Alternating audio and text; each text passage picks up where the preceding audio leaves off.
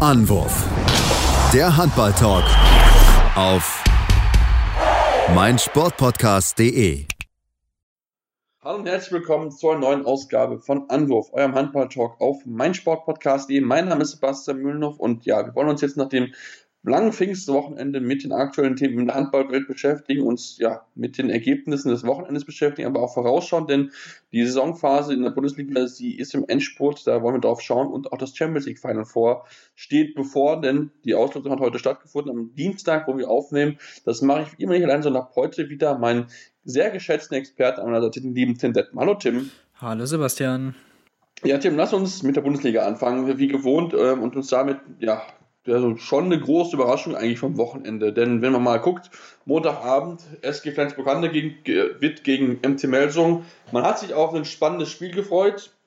Ja, Ende hieß es 36 zu 20 für die SG Flensburg-Handewitt. Ähm, eine absolute Demontage der Melsunger, die dem ja, irgendwie nicht stattgefunden haben. Das ganze Spiel über nicht. Also Siemens gut, der hat es noch äh, rausgerissen, aber das sonstige Team, ja, war nichts.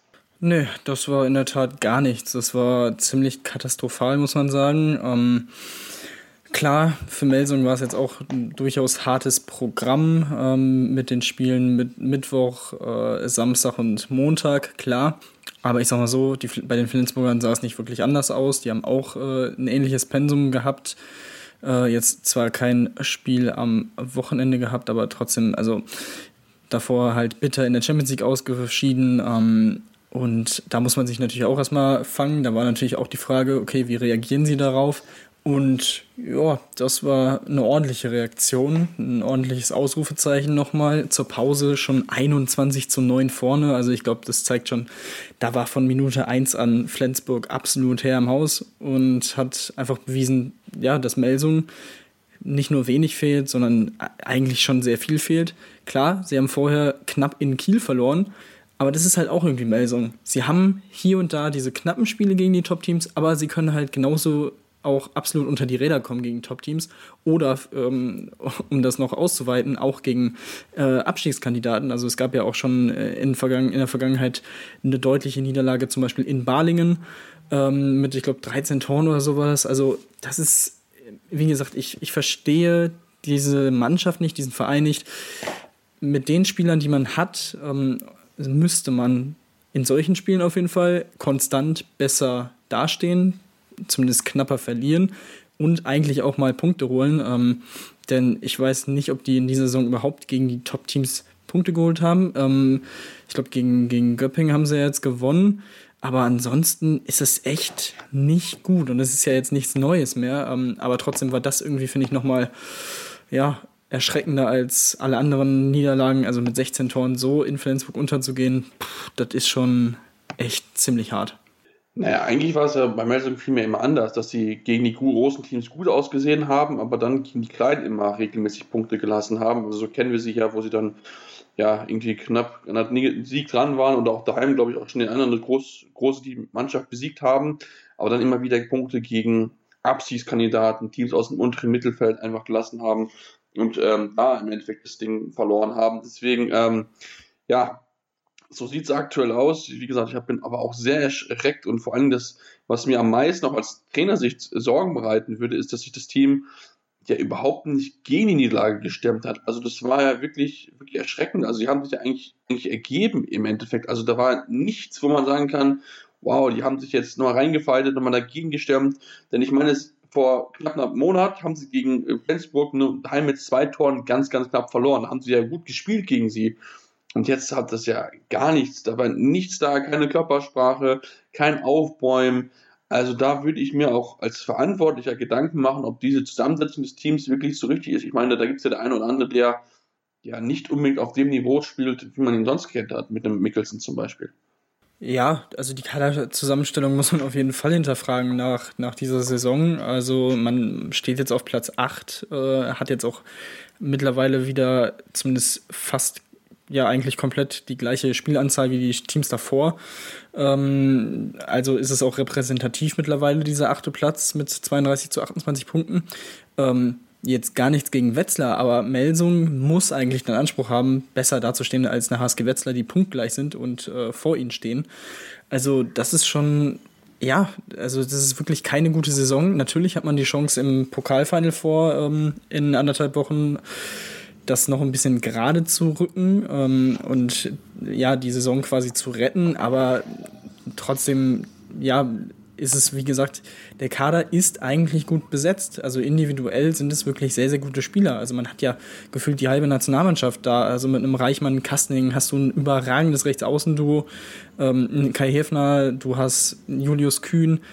Ähm, wie gesagt, die Mittelposition, man hat es vor allem in dieser Saison gemerkt, Pavlovic ist mittlerweile besser reingekommen, das muss man auf jeden Fall zugeben. Ähm, er hat auch, er wurde torgefährlicher während der Saison, aber trotzdem fehlt da, finde ich, trotzdem noch so ein bisschen, um wirklich als Top, Top, Top-Mittelmann äh, zu gelten. Mikkelsen spielt, also hat komplett alles an Selbstvertrauen verloren aus den letzten Jahren, das haben wir ja schon besprochen. Also, wie gesagt, eigentlich muss dieses Team um Platz 4, 5 mitspielen, ähm, da wo jetzt eben die, die Magdeburger, die Göppinger und die Füchse stehen. Also ich, ich verstehe es nicht so ganz. Ich bin gespannt. Man hat natürlich jetzt, man, man bekommt natürlich auch weiterhin gute Spieler dazu. Äh, ein André Gomez äh, aus Porto, ein Ivan Martinovic kommt im nächsten Jahr dazu aus Hannover. Also die Mannschaft wird auf dem Papier nicht schlechter, aber ob man das Ganze dann mal als Team so zusammenbekommt, wage ich irgendwie weiterhin zu bezweifeln, beziehungsweise ich glaube irgendwie erst dran, wenn ich es wirklich sehe, weil dafür waren die letzten Jahre einfach zu inkonstant vor allem. Und das ist schon teilweise echt ja, erschreckend. Aber mal abwarten, wie das dann weitergeht in, nächsten, in der nächsten Saison. Ähm, und vielleicht können sie sich ja durch dieses Final Four nochmal ein bisschen ne, einen Push holen für die letzten dann wahrscheinlich noch so sieben, sechs, sieben Spiele. Vielleicht geht dann noch was, aber ach, ich weiß es, ich, ich glaube, ich sehe es im Moment nicht wirklich. Das, das, sehe ich auch nicht. Also klar, die haben, die haben gute Spieler und ich finde auch gerade die rechte Seite mit, mit Hefner und mit, äh, mit Kastening ist überragend gut. Ich meine, man hat jetzt auch eine Nationalmannschaft, wie, wie hilfreich es einfach ist, wenn zwei Leute im Verein zusammenspielen über die Seite. Das ist wirklich ein blindes Verständnis zwischen den zwei. Das macht es sehr, sehr gut, natürlich aus deutscher Sicht, aber natürlich auch bei der MCML funktioniert es auch gut. Aber wie gesagt, es sind immer wieder so ja, Spiele mit dabei, die einfach nicht erlauben darfst. Wie jetzt dieses, diese deutliche Niederlage in Flensburg, klar, man kann da auch verlieren, aber man spricht natürlich wie. Ähm, aber dann halt auch so Dinger, weißt du, wo du gegen Mels, gegen Baling daheim verlierst mit einem Tor oder äh, auch gegen Coburg hat man ja auch daheim verloren mit fünf Toren. Also da sind immer wieder so, so Aussätze mit dabei. Ich glaube, die kriegt man irgendwie auch nicht raus. Also ähm, ich, äh, klar, man denkt irgendwie, ja, man hat jetzt mal auch ausgetauscht. Ich meine, wenn man es vergleicht jetzt damals mit vor zwei, drei Jahren, wo noch Michael Roth da gewesen ist und dem den Kader mit jetzt, ist das schon ein neuer Kader, aber trotzdem ist man diesen Schlendrian irgendwie immer noch nicht rausbekommen. Also von daher ähm, ist das mit Sicherheit eine sehr, sehr schwierige Aufgabe. Lass uns aber noch auf die Fanspots sprechen kommen, denn wir wollen natürlich auch loben für die gute Leistung. Also das musst du natürlich auch dann so aussetzen. Torwart Bergerüth, starke Partie, 14 Paraden, 45% Quote. Jim Gottfriedson mal wieder der Führer, mit, äh, der, der Leader der Mannschaft mit acht Toren bei zehn Versuchen. Und ich fand auch wieder Johannes Goller richtig gut, was er dann teilweise wieder rausgeholt hat, auch gerade offensiv. Das ist schon das ist schon Weltklasse, das muss man ganz klar so sagen. Das auf jeden Fall. Also Jim Gottfriedson dazu noch sieben Assists, also nicht nur ähm, als Torschütze wirklich gut aufgetreten, sondern mannschaftsdienlich aufgetreten. Ähm, die richtigen Pässe im richtigen Moment gespielt mal wieder. Also das ist, es ist unfassbar, was der für eine Saison spielt, auch mit was für einem, äh, was für einem, was für eine Belastung das die Saison natürlich auch ist für die Flensburger. Ähm, Gottfriedsson spielt, ich glaube, im Schnitt 50 Minuten pro Spiel und das, also in dieser Saison ist es einfach unfassbar. Also der steht ja auch seinen Mann in der, in der Abwehr und macht es auch wirklich sehr, sehr gut. Also pff, das ist schon, da, da kann man eigentlich nur den Hut vorziehen. Ähm, Goller bin ich auch absolut dabei. Es ist wirklich äh, sehr, sehr stark und ähm, wie gesagt, auf der Kreisläuferposition muss man sich, glaube ich, in den nächsten Jahren erstmal keine großen äh, Gedanken machen. Und ähm, ja, alles in allem wirklich ein, Top, Top-Mannschaftsleistung äh, der Flensburger, ähm, die jetzt ja auf Buric verzichten müssen, ein paar Wochen, der sich im Champions League-Spiel gegen Aalborg verletzt hat ähm, am Muskel im Oberschenkel. Ähm, aber wenn Bergerüth das konstant jetzt halten kann mit ja so über 10 Paraden pro Spiel, diese 45%-Quote wird er jetzt sicherlich nicht in jedem Spiel so abliefern können, das ist auch klar. Aber ähm, dann sieht das schon mal nicht ganz so schlecht aus für die, für die Flensburger. Ähm, ja, also es bleibt wirklich eng oben und die Flensburger haben äh, ja, die Meisterschaft sicherlich noch nicht aufgegeben, auch wenn es wirklich äh, immer wieder schwierig ist. Also die Saison haben sie ja so viele Verletzungsprobleme auch, dass sie da immer noch oben mit dabei sind. Also es ist echt ziemlich, ziemlich stark und auch wie sie die Spiele dann jetzt wieder gewinnen. Ja, auf jeden Fall. Also da bin ich sehr, sehr gespannt darauf. Jetzt nur mal gucken, ob Donnerstag steht. Ein schweres Duell gegen die Rhein-Neckar-Löwen, über die wir später auch noch sprechen, wenn wir uns mit den ja, Final Four der European League beschäftigen wollen. Wollen jetzt aber das, den Blick auf die Kieler werfen, denn die waren ja auch noch am Montagabend aktiv, haben das Spiel gewinnen können, 30 25 am Ende verdient, weil sie dann auch in der zweiten Halbzeit besser gemacht haben im, in Angriff als die Lemgoer, die aber, Tim, das muss man noch anrechnen, wirklich gut mitgehalten haben und im Endeffekt das erwartet, das Spiel gezeigt haben, was ich eigentlich von Melsung gegen Flensburg erwartet habe. Das kann man auf jeden Fall so festhalten. Also wirklich großartiger Kampf von Lemgo, wieder lange im Spiel geblieben. Ähm, Deswegen, sie haben es den Kielern wirklich sehr, sehr schwer gemacht. Die mussten wieder über 60 Minuten kämpfen, konnten sich erst in den letzten Minuten ein bisschen absetzen. Am Ende diese fünf Tore dann vielleicht auch noch einen Ticken zu hoch dafür, dass die Lemgo wirklich so lange so gut mitgehalten haben. Äh, Elison natürlich mal wieder mit neun Toren, der beste Schütze auf Lemgoer Seite. Zederholm fünf Tore auch sehr, sehr gut. Äh, bei Kiel, Eckberg sieben Tore, Sargosen sechs Tore. Also ja, das ist. Ähm, wirklich, da, da kann man nur den Hut vorziehen, was die, was die Mannschaft von Florian Kermann auch in dieser Saison spielt ähm, sind Zehnter im Moment, punktgleich mit Leipzig, nur ein Punkt hinter den eben genannten Melsungen. Also das ist schon eine sehr, sehr starke Saison, wirklich überhaupt keine Abstiegssorgen oder sonstiges. Haben natürlich dann auch noch äh, demnächst das Highlight Final Four gegen die Kieler. Also auch da könnte das vielleicht so einen ja, gewissen Motivationsschub geben, wenn man sieht, okay, wenn wir hier noch zehn Minuten mehr draufpacken, haben wir hier echt eine Chance, den, den äh, haushohen Favorit eigentlich bei diesem Final Four zu schlagen. Also ich glaube, das war sehr, sehr wichtig, auch im Hinblick auf das Final Four nochmal so ein Spiel abzuliefern. Ich bin gespannt, ob sie es dann auch schaffen, aber ähm, ja, die Kieler mussten hier auch wieder, wie gesagt, alles reinwerfen. Das ist ja auch das Schöne an der Liga, dass es eben so eng ist und du auch eigentlich äh, ja, bei jedem Team im Normalfall wirklich kämpfen musst. Und ähm, das haben sowohl die Kieler als auch die Flensburger mehrmals jetzt mitbekommen in dieser Saison. Und das ähm, zeichnet natürlich ihre Stärke auch nochmal aus, dass sie mit fünf Minuspunkten weiterhin stehen nach 30 oder 29 Spielen. Also das ist schon, schon ziemlich stark, wenn man sich das anguckt. Also das ist schon nochmal eine andere Liga gefühlt, was die beiden Mannschaften in dieser Saison abspielen. Auf jeden Fall, nicht umsonst sind sie ja so, so klar vor, vor dem restlichen Team. Also wenn man sich die Tabelle anschaut, ist der Vorsprung auf Platz 3, aktuell 15 Punkte. Ähm, man den Minuspunkten sind es dann 13 auf Magdeburg, die aktuell zwei Spiele weniger haben als die Löwen, aber man merkt einfach, dass sie auf einem unheimlich hohen Level spielen. Und ich fand auch, muss man auch mal erwähnen, Sven Erik, der rechts außen, der gespielt hat, wirklich sehr solide. Der junge Mann, 20 Jahre, fünf Tore bei sechs Versuchen, ist wirklich eine solide Rolle gespielt, Sprungkraft, sehr gewissenhaft ein Tore gemacht. Also das sah sehr, sehr gut aus und ähm, ja, hat man da vielleicht schön, schönes Talent auf der eigenen Seite, ähm, verdammt auch bis nächsten Jahr, habe ich gerade mal geschaut.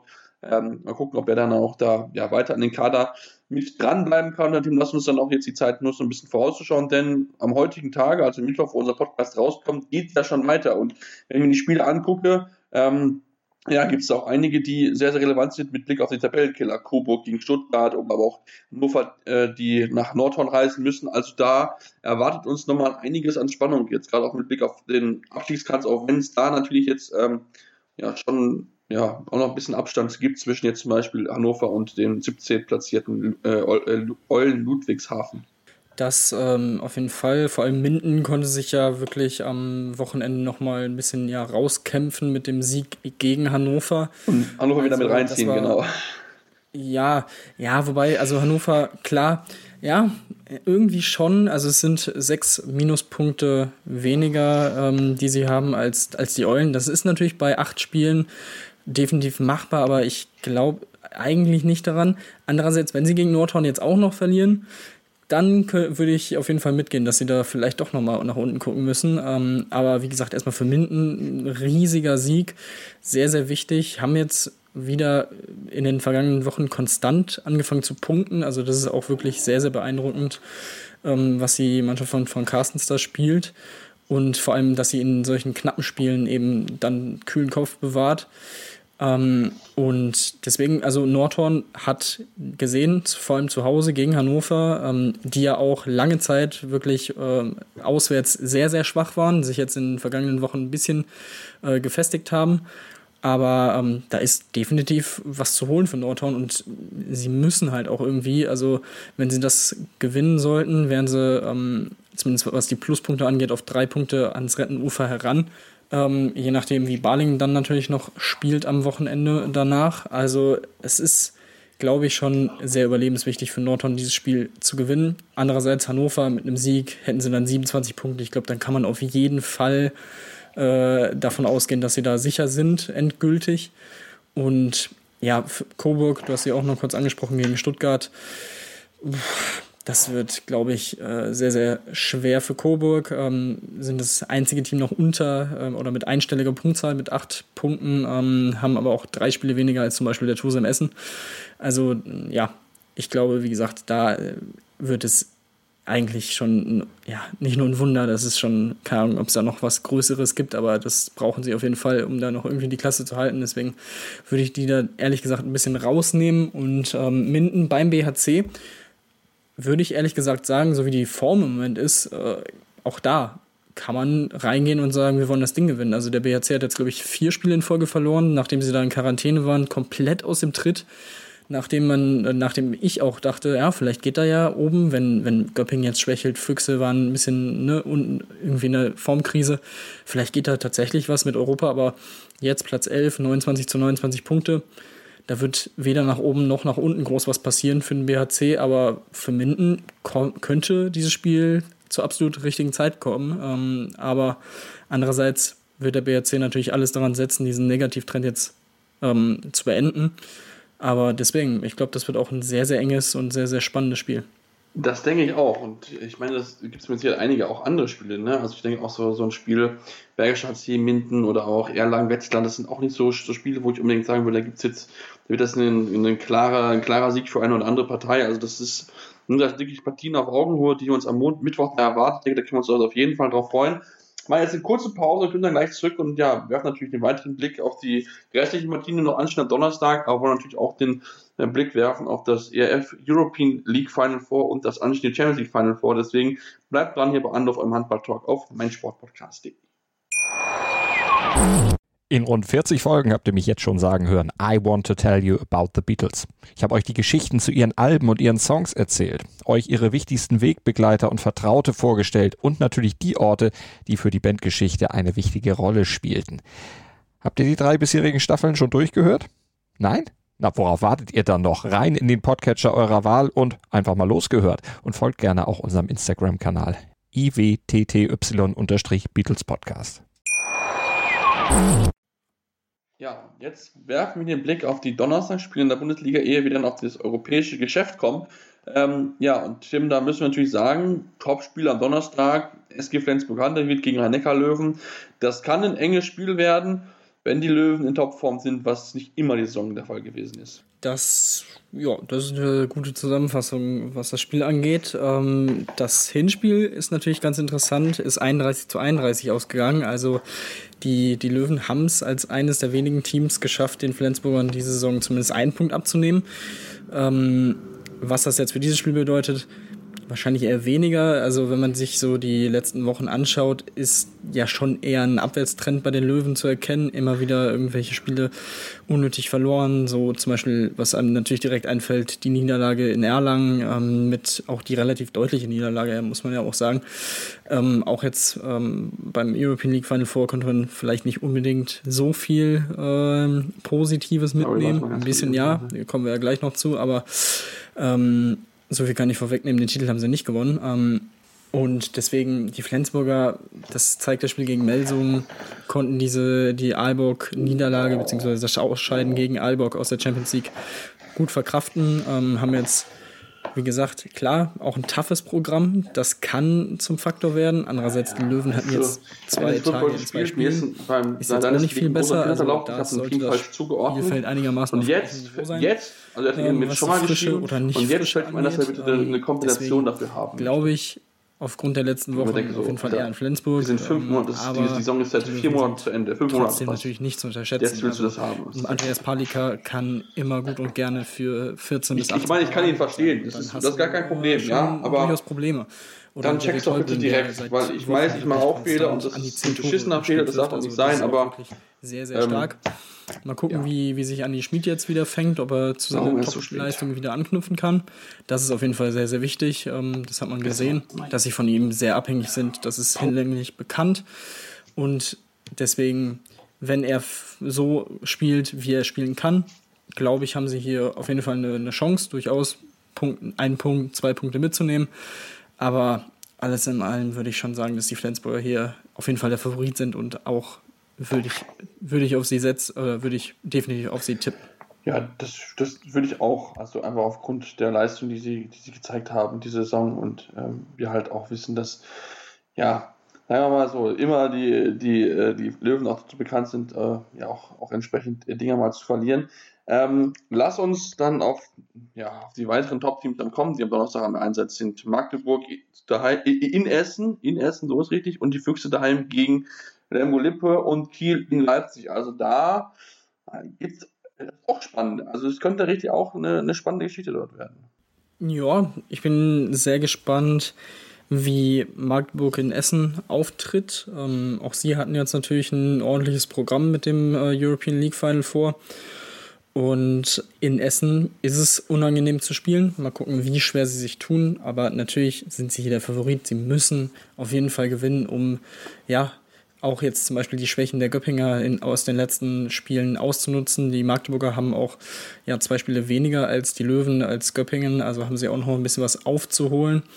Könnten dann Platz 3 quasi äh, festigen. Ähm, das wäre natürlich sehr, sehr wichtig für sie. Und ähm, ansonsten Berlin gegen Lemgo. Lemgo hat gezeigt, dass sie gegen die Top-Teams, gegen Kiel äh, mithalten können. Ähm, Berlin hat sich eigentlich in den letzten Wochen ähm, gut gefangen und ist jetzt wieder voll im Rennen dabei um die internationalen Plätze. Das muss man so sagen. Das müssen sie jetzt natürlich aufrechterhalten. Lemgo kann dann unangenehmer Stolperstein sein, ohne Frage. Ähm, nichtsdestotrotz sind sie der Favorit. Die letzten beiden Spiele konnten sie ähm, gewinnen, beide in Lemgo. Ähm, das letzte Heimspiel liegt jetzt auch schon äh, sehr lange zurück, im Oktober 2018. Das konnten sie auch gewinnen mit sechs Toren. Ähm, also ja, ich denke auch da, klar, sie sind der Favorit, das steht außer Frage. Aber auch hier würde mich äh, es absolut nicht wundern, wenn die äh, Lemgoer hier wieder lange mithalten können und die Berliner vor Probleme stellen. Dass die Berliner nicht die stabilste Mannschaft sind, weiß man auch. Von daher, auch da würde ich sagen, sehr viel möglich. Ja, das, das denke ich auch. Also da, da würde ich nichts ausschließen. Aber wie gesagt, die, die Füchse ähm, haben ja auch gute Leistungen gezeigt. Jetzt, wenn wir den Bogen schlagen wollen zum European League Final vor. Am Ende hat es aber nicht ganz gereicht. Nach einem 35 zu 32 im Halbfinale über die rhein löwen mussten sie dann im Finale den kürzeren, oder haben sie im Finale den kürzeren gezogen gegen die SC, gegen SC Magdeburg. Am Ende 25 zu 28 verloren. Tim, ähm, mal wieder ein deutscher Sieger, das ist jetzt an Anführungsstrichen relativ langweilig, aber ähm, es, war, es war trotzdem ein tolles Wochenende mit, mit tollen Spielen. Ja, ähm, also am Samstag natürlich vor allem das äh, erste Halbfinale der, der Magdeburger gegen, gegen Wisla Plock, den einzigen nicht-deutschen Vertreter aus Polen. Ähm, das war auf jeden Fall sehr, sehr schön anzusehen. Am Ende 30 zu 29, wirklich sehr, sehr knapp am Ende. Ähm, in dem Spiel haben sich die Magdeburger lange schwer getan, eigentlich bis, bis zur Halbzeit. Erst danach konnten sie sich so ein bisschen dann auch äh, ja, absetzen und ähm, auf drei Tore in der 45 Minute absetzen zum Beispiel. Ähm, aber die Polen haben nie aufgegeben, haben es wirklich gut gemacht. Man hat am Ende gemerkt, dass so ein bisschen die Luft bei ihnen ausgegangen ist. Ähm, in dem Spiel tatsächlich Janik Green überhaupt kein Faktor, bis eben in die 30. Min oder in die 60. Minute. Von daher, ähm, wo er ja für die Vorentscheidung gesorgt hat mit einer Parade, das war natürlich absolut wichtig. Ähm, Im Finale sah das dann aus seiner Sicht schon viel besser aus. Aber ähm, das war auf jeden Fall sehr, sehr knapp, aber auch eine, eine gute Leistung von Magdeburg. Also klar hatte man hier und da ihre, die Schwierigkeiten, aber Plotzk ist jetzt auch keine Gurken, Gurkentruppe, um Gottes Willen. Ähm, deswegen war das wirklich ja, ein spannendes Spiel. Ähm, auf der anderen Seite die, die Füchse, du hast gesagt, gegen die Rhein-Neckar-Löwen im Halbfinale gespielt und gewonnen. vor allem nach einer wirklich überragenden Anfangsphase. Also nach äh, 16 Minuten führte man schon mit 12 zu 4. Also das war ja zum einen extrem schlecht von den Löwen, aber andererseits auch wirklich gut von den Berlinern, was sie da, was sie da abgeliefert haben. Danach bis zur Pause äh, sind die Löwen zwar nochmal rangekommen auf drei Tore, aber viel mehr war es dann auch nicht. Also das hat Berlin dann in der zweiten Halbzeit wirklich souverän gemacht und äh, gut runtergespielt und das war wirklich sehr, sehr gut. Ähm, deswegen ist es dann umso bitterer, dass sie im Finale die erste Halbzeit komplett verpennt haben. Also zur Pause stand es 15 zu 8 für Magdeburg und da war das Ding eigentlich schon entschieden. Eigentlich, weil in der zweiten Halbzeit die Magdeburger ähm, ja auch ein paar Probleme hatten, lange nicht getroffen haben. So kam Berlin nochmal auf zwei Tore ran, aber in dem Spiel wirklich überragend, was, was Yannick Grehn da fabriziert hat. Also nicht umsonst auch zum, zum äh, MVP des Finalturniers dann gewählt worden. Also das war eine sehr, sehr gute Finalleistung von ihm. Das, das muss man auf jeden Fall herausheben, was er äh, geliefert hat. 17 Paraden, 41 Prozent. Also das ist wirklich überragend. Deswegen absolut verdient, dass Magdeburg sich den Titel holt. Und ähm, für die Berliner natürlich sehr, sehr bitter. Ähm, Stefan Kretschmer hat ja wieder einmal, nicht das erste Mal in dieser Saison, die, die Moral und äh, ja vor allem den, den mentalen Aspekt der Mannschaft ein bisschen äh, kritisiert oder in Frage gestellt. Ähm, das war definitiv alles im Kopf sehr, sehr schwach, was äh, die Berliner in der ersten Halbzeit abgeliefert haben. Deswegen, ja, ist es auf jeden Fall bitter, dass man da so eine Halbzeit hinlegt, aber auch da kann man natürlich jetzt vielleicht für die nächsten Wochen rausziehen, okay, die zweite Halbzeit, wir haben uns rangekämpft, das war gut, auch wenn es am Ende nicht der Titel geworden ist. Ja, vielleicht muss man das rausziehen. Ich meine, das ist Klar, das Team hat eigentlich Qualität, aber wie gesagt, wenn man am Ende gegen die beste Mannschaft verliert und einfach einen reinen Torhüter scheitert, ähm, dann muss man sich jetzt auch nicht kriegen. Ich meine, sie haben zurückgefallen, das spricht immerhin, dass das Team, das Team auch äh, zeigt, dass sie sich auch von Rückständen zurückkämpfen kann, auch wenn es am Ende dann nicht ganz reicht und man natürlich auch vergessen darf, dass man solche Rückstände dann auch eigentlich nicht passieren lassen sollte. Ähm, trotzdem, wie gesagt, es war, war okay. Ich denke, Magdeburg über das ganze Turnier war wirklich auch gerade im Finale einfach bombenstark und hat sich dann, dann auch äh, verdient holen können. damit wollen wir den Kollegen Robert Bernardi äh, ins Spiel bringen, ähm, oder Rolf Bernardi, so ist es richtig, der ähm, nämlich auch Spielempfang gewesen ist in Mannheim und ähm, wollen uns mal ein paar Siegerstimmen anhören. Äh, ja, ich denke, dass wir sehr gut reingekommen sind in das Spiel, eine wirklich richtig starke erste Halbzeit gespielt haben äh, ja, mit mit einem, super aufgelegten Yannick Rehn, einer starken Abwehr. Äh, dann natürlich wussten wir, dass in der zweiten Halbzeit äh, ja, das eventuell nicht so weitergehen wird wie in der ersten Halbzeit. Äh, ja, Berlin ist dann wirklich am Ende ja, Tor für Tor näher rangekommen an uns, was den Druck natürlich nochmal erhöht hat. Aber ja, ich bin sehr stolz auf uns, dass wir das äh, ja, bis zum Schluss durchgezogen haben und äh, in der Lage waren, diesem Druck standzuhalten und ja, Berlin so nicht nochmal richtig rankommen lassen haben und einfach nur glücklich und froh, dass wir das Spiel ja, gewonnen haben. Ich, ja, ist schwierig jetzt zu, zu beantworten. Äh, ähm, ich fand, wir haben gestern auch nicht schlecht gespielt. Ja, Plotsch hat das sehr, sehr gut gemacht. Äh, ähm, wir haben auch äh, dort unsere Chancen erarbeitet. Ähm, es sieht heute einfach besser aus, weil wir über eine bessere Abwehr und sicherlich auch über mehr Paraden im Torhüter in der ersten Halbzeit extrem in unsere Stärke kommen. Und unsere Stärke ist nun mal das Tempospiel. Aber dazu brauchen wir eine gute Verteidigung und eine Symbiose aus Torhüter und Abwehr. Und dann sieht es besser aus. Äh, gefühlt war es gestern, gestern nicht schlechter. Und ich, jetzt komme ich auf die mentale Schiene zu sprechen. Es ist natürlich so, äh, dass gestern vielleicht die Angst vom Verlieren und vom Ausscheiden größer war als die Freude am Gewinnen. Ähm, das Spiel heute ist, ist, deutlich einfacher für beide Mannschaften gewesen, äh, weil heute ging es nur noch ums Gewinnen. Und äh, dann sieht es vielleicht besser aus, aber ich lasse mich davon nicht täuschen. Wenn ich allein die reinen Zahlen sehe, ist es natürlich statistisch so, dass wir heute viel, viel mehr Paraden haben und dann sieht es vielleicht einfacher aus. Ähm, ich finde, wir haben an beiden Tagen das ganze Wochenende äh, gut performt und vor allen Dingen hatten wir eine absolute Teamleistung. Äh, wie Janik schon sagt, jeder ist für jeden in die Bresche gesprungen. Hat Janik gestern nicht so in die Leistung gefunden, in die Symbiose mit, die Abwehr, äh, mit der Abwehr war Tobias Tolin da mit 30 Prozent. Äh, gestern macht Daniel Petter sein hervorragendes Spiel. Heute kommt Tim Horn, macht 60 Minuten ein hervorragendes Spiel.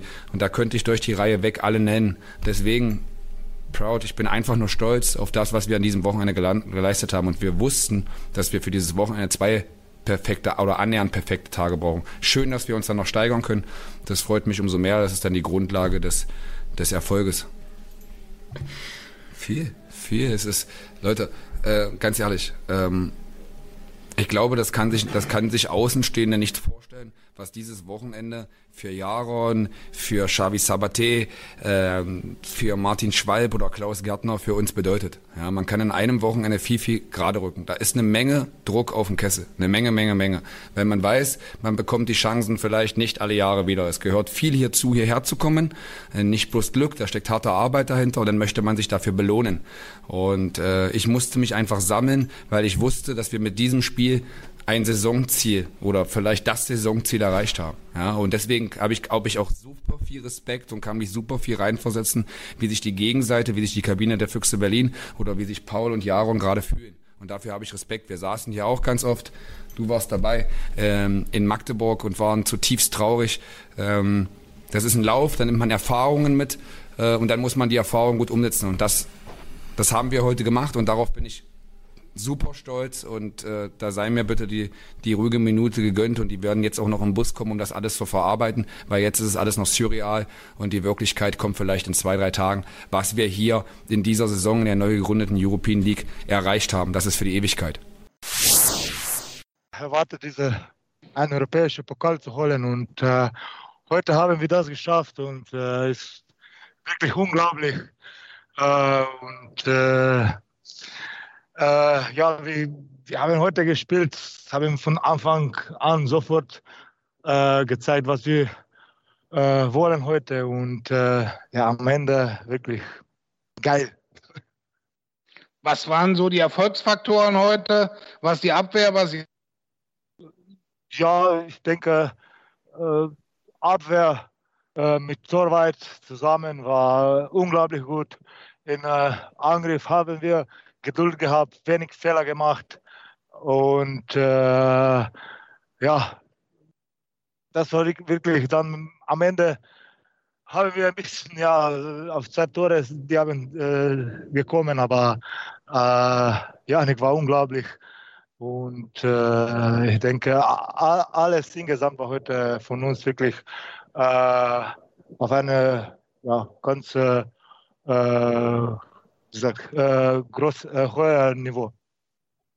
Äh, ja, natürlich. Äh, heute wird Party auf Bus. Aber ich denke, wie ich kenne, wie ich habe kennengelernt, diese unsere Fans und Stadt Magdeburg wird morgen, wann wir kommen in Magdeburg, etwas ja, großartig, etwas verrückt, weil ich denke, alle, alle vermisst Handball äh, und äh, ja, ich denke, dass morgen dann, äh, wenn wir kommen nach Magdeburg, wird eine große, große Party. Ja, das waren äh, drei der Sieger des diesjährigen Final Fours und ich, wenn wir uns auch die Historie angucken, eigentlich hat ja, seit 2003 nur ein einziges nicht deutsches Team das Turnier, also den Titel gewinnen können mit Pixel 2013, 2014. Also ein wirklich sehr deutsch geprägter, äh, deutsch geprägter Wettbewerb insgesamt. Also das ist äh, ja einfach unfassbar, dass es äh, ja immer wieder die deutschen Mannschaften ganz, ganz oben stehen. Diesmal auch der SC Magdeburg wieder zum ersten Mal seit 2006, 2007 in der Saison haben sie damals gewinnen können und somit jetzt ja 14 Jahre später mal wieder den Titel in die Höhe strecken dürfen. Ähm, Höhe in den Titel in die Höhe strecken wollen äh, ja auch in knapp ja, drei Wochen oder ja, ja doch drei Wochen sind's ähm, die Teams in der Champions League Final vor, denn dort ist jetzt das Team, beziehungsweise dort stehen die Teams jetzt fest und Tim, die Auslosung hat bereits stattgefunden, das versprechenden spannendes Spiel, also spannendes Spiel zu werden zwischen Barcelona gegen Nantes und Paris Saint-Germain gegen Alborg Handball. Das wird auf jeden Fall. Ich finde die Dynamik der vier Teilnehmer einfach sehr, sehr interessant. Ähm, du hast mit Paris und Barcelona natürlich die zwei Teams, ähm, die wirklich alles äh, investieren, um Champions League-Sieger zu werden. Barcelona, um endlich mal wieder Champions League-Sieger zu werden. Paris, um es das erste Mal zu schaffen. Ähm, sie sind natürlich die Favoriten in ihren Halbfinalpartien. Dass das in einem Final Four kein Vorteil sein muss, habe ich immer wieder äh, herausgehoben. Und ja, Aalborg das erste Mal dabei äh, im Final Four, das dritte dänische Team überhaupt. Ähm, Nantes ist jetzt das zweite Mal innerhalb von vier Jahren dabei, also auch das wirklich überragend. Ähm, damals hat es nicht gereicht für den Titel und ja, ich, ich würde das Team, das diesjährige Team durchaus stärker einschätzen. Ähm, man hat mit einem Emil Nielsen wirklich einen der formstärksten Torhüter der Welt im Tor, der wirklich auch so ein Spiel entscheiden kann. Du hast mit einem Kirill Lazarov natürlich ja so ein bisschen den äh, nordmazedonischen König des Handballs in deinen Reihen, ähm, Valero Rivera auf Außen und, und, und noch einige andere Spieler. Also es ist wirklich eine sehr, sehr gute Mannschaft äh, und Barcelona muss gewarnt sein, ist natürlich der Favorit. Also dieser Kader ist natürlich auch überragend bestückt. Ähnliches gilt für Paris. Aber ähm, auch da muss man sagen, Aalborg hat Flensburg wirklich vor allem im Hinspiel sehr, sehr gut besiegt. Sie haben äh, und, und, bespielt. Sie haben Porto rausgeworfen im Achtelfinale. Auch das ist jetzt äh, ja nicht so einfach zu, zu bewerkstelligen, auch wenn es knapp war. Ja, aber also das ist wirklich, ich glaube, das werden zwei sehr, sehr knappe Spiele, so wie es sich für ein Final Four eigentlich gehört.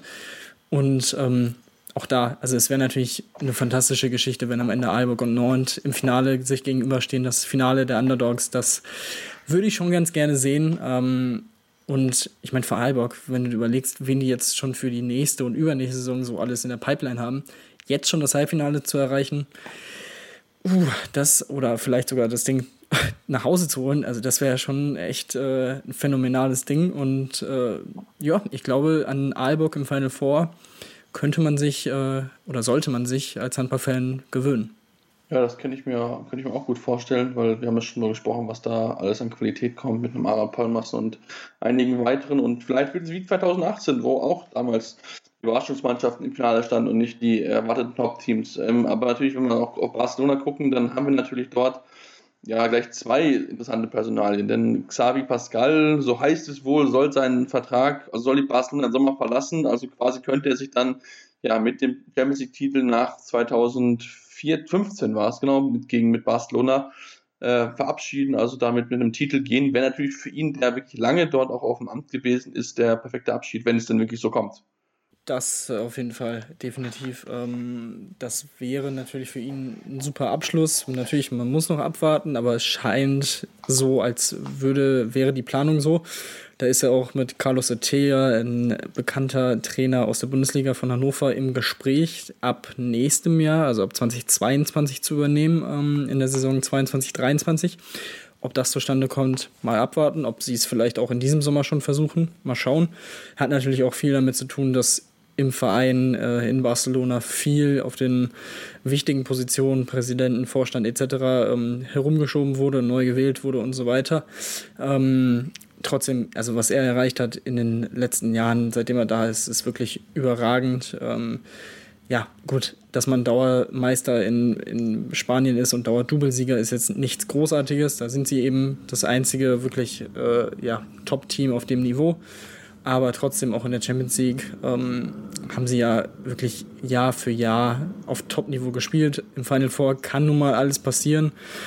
Klar, hätten sie sich wahrscheinlich auch mehr Champions League-Titel gewünscht und vor allem seit 2015 noch ein paar weitere. Ich meine, man stand ja auch mal im Finale vor nicht allzu langer Zeit. Ähm, von daher ist das sicherlich ein bisschen enttäuschend, aber wie gesagt, bei einem Final Four kann halt echt äh, alles passieren. Das mussten auf der anderen Seite die Pariser ja auch schon mehrmals am eigenen Leib erfahren. Also ja, das hat es es ist es verspricht wieder einige interessante Geschichten. Ähm, von daher da da freue ich mich auf jeden Fall drauf, drauf auch wenn es natürlich noch ein bisschen hin ist. Vor allem bei diesem vollgepackten Kalender. Ich, es sind ja noch gefühlt so viele Spiele in der Bundesliga und sonst was davor, bevor wir uns da wirklich Gedanken drum machen können.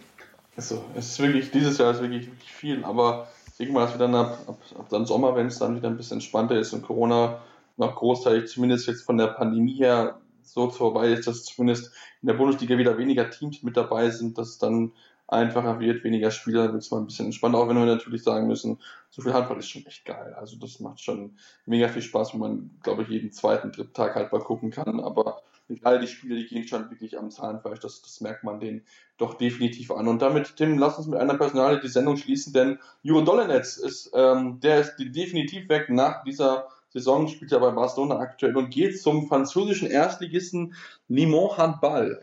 Ich hoffe, ich habe es richtig ausgesprochen. Limon Gs wird es geschrieben. Äh, mein Französisch ist nicht sonderlich gut und als aller Lateiner hatte ich kein Französisch.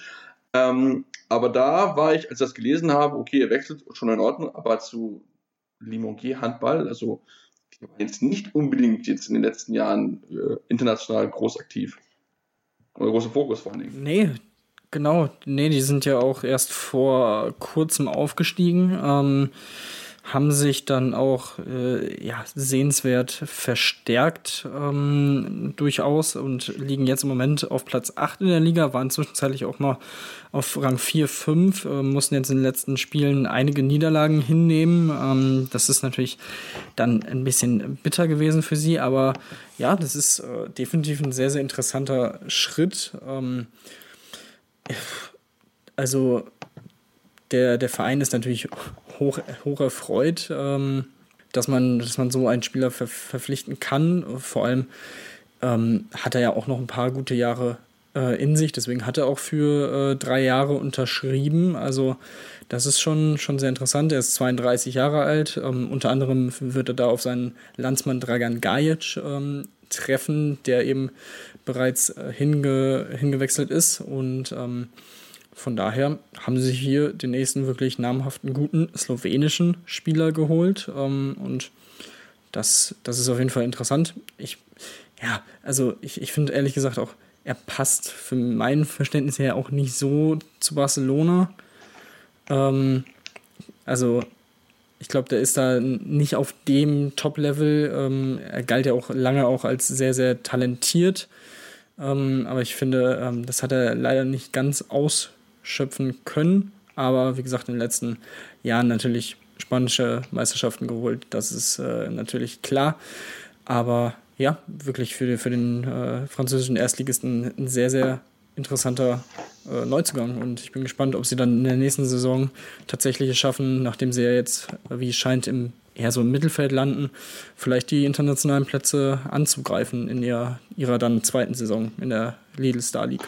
Ja, bin ich mal, bin ich mal sehr gespannt drauf. Aber es ist auf jeden Fall eine interessante Personalien. Vielleicht steht wirklich ein neues Team, was man dann vielleicht in den nächsten Jahren mehr auf der Rechnung haben sollte. Also da bin ich mal sehr gespannt. Oder es wird so ein, so ein Projekt wie damals äh, Kopenhagen, die dann viele Spieler, Topspieler geholt haben und dann relativ schnell fertig gewesen sind. Ähm, aber mit Sicherheit mal ein spannendes Thema, dass man vielleicht mal mit so ein bisschen in der Saisonpause beschäftigen kann, wobei wir ja Pause diesmal nicht haben mit den viel vollgepackten Kalender jetzt mit Saisonendspiel Bundesliga, Champions League Final vor, dann beginnt Olympia. Also da ist noch ganz, ganz viel Handball, was vor uns liegt. Deswegen solltet ihr uns unbedingt weiterhin folgen, denn wie gesagt, wir liefern täglich äh, oder wöchentlich neue Podcasts. Ähm, es wird auch viel regelmäßiger als noch zwischenzeitlich in der Saison und ähm, gibt noch einige Gäste, die wir einladen wollen. Deswegen unbedingt uns weiter folgen und gerne auch auf Twitter folgen. Bei Tim ist es der Handle tim-23detmar. Bei mir ist es seppmaster56.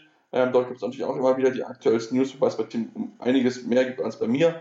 Ähm, aber trotzdem uns gerne folgen, gerne einen Like da lassen, gerne eine Rezension bei iTunes lassen, natürlich am liebsten 5 Sterne, auch gerne konstruktive Kritik, was können wir besser machen, woran können wir arbeiten. Sagt uns, wenn es euch, was euch toll gefällt, was euch nicht gut gefällt. Wir sind da offen für jegliche Art von Feedback, die eurerseits und ja, wir hören uns dann definitiv diese Woche, vielleicht, vielleicht in der regulären, aber spätestens auf jeden Fall im News-Format wieder. Und ähm, bis dahin bleibt dem Handball treu und wir äh, sagen alles Gute hier bei Anwurf eurem Handball-Talk auf meinsportpodcast.de. Anwurf. Der Handball-Talk auf meinsportpodcast.de. Wie baut man eine harmonische Beziehung zu seinem Hund auf? Puh, gar nicht so leicht. Und deshalb frage ich nach, wie es anderen Hundeeltern gelingt, beziehungsweise wie die daran arbeiten. Bei Iswas Dog reden wir dann drüber. Alle 14 Tage neu mit mir, Malte Asmus und unserer Expertin für eine harmonische Mensch-Hund-Beziehung, Melanie Lippisch. Iswas Dog mit Malte Asmus. Überall, wo es Podcasts gibt.